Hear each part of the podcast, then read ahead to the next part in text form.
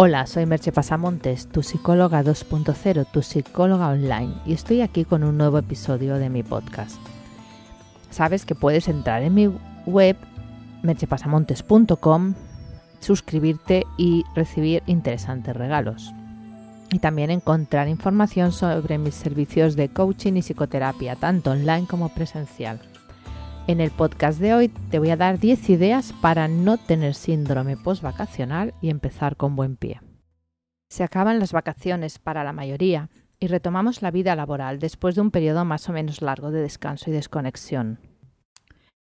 Septiembre siempre ha sido para mí como un comienzo de año dentro del año, como si tuviéramos de nuevo la oportunidad de retomar esos objetivos que quizás dejamos pendientes en algún momento durante el año como una nueva oportunidad para llevar a cabo lo que nos propusimos en enero y no hemos hecho. Por eso es tan importante empezar el curso con alegría y sobre todo en calma. Y aunque sí, es un tema muy manido, vamos a darle una vuelta de tuerca al síndrome postvacacional. A pesar de que no me gusta esa patologización de cosas normales y cotidianas, pero es el nombre que se le ha dado.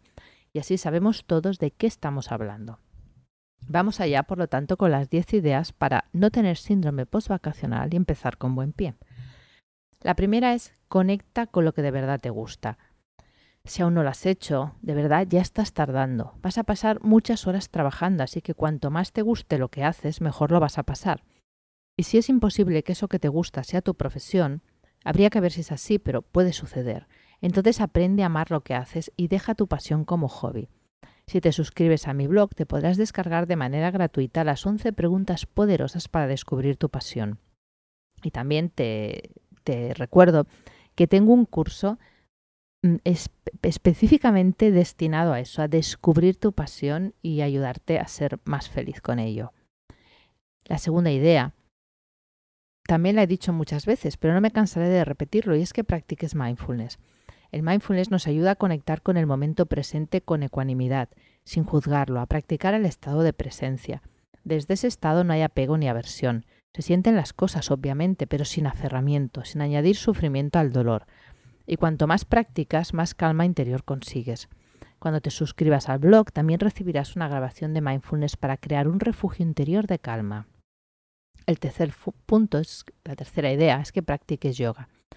¿Por qué yoga? Porque el yoga te cuida física y mentalmente, e incluso de manera espiritual. Y cada vez hay más estudios que demuestran sus enormes beneficios. Vas a estar más relajado, con menos dolores musculares, más flexible. La ciencia está demostrando lo que los antiguos yogis sabían hace miles de años. Pero siempre es bueno para nuestro cerebro occidental tener esas constataciones científicas, porque nos ayudan a confiar más en aquello que desconocemos. La cuarta idea es que practiques ejercicio físico. Puedes decirme ahora, bueno, Merche, ¿no nos habías dicho que practicaras yoga? Sí, lo mantengo. Pero el ejercicio físico un poco más intenso que el yoga quema esa energía sobrantes que a veces se acumula con la vida sedentaria. Puede ser ir al gimnasio, puede ser un paseo de media hora a paso ligero o algo más intenso si lo deseas. Contribuye también a que te veas bien físicamente y eso ayuda a sentirte bien contigo mismo. La quinta idea es que equilibres los periodos de trabajo y descanso. Es muy complicado mantenerse en calma si trabajas 14 horas al día. Es obvio que muchas de esas situaciones nos escogen y no voy a entrar ahí en eso porque claro, si lo tienes que hacer, pues lo tienes que hacer. Pero muchas otras veces sí elegimos y trabajamos más de la cuenta por innumerables motivos. Así que si puedes elegir, tienes que hacerlo ya que tu salud mental y física está en juego. Para ayudar a mantener la calma es bueno que descanses lo suficiente y que tengas algún rato para ti, a poder ser a diario. La sexta idea es que no te olvides de tener contacto con la naturaleza, si es posible una vez por semana, como mínimo. La naturaleza te conecta con la tierra, con tus instintos más profundos, con la parte más atávica de tu cerebro.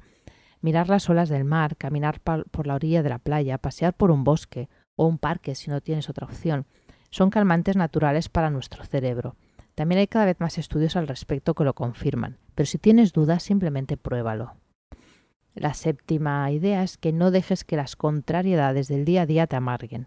Estar en un atasco perder el metro que alguien te salude o no lo haga son en realidad banalidades. No permitas que esas pequeñas cosas cotidianas te alteren y te hagan perder los nervios.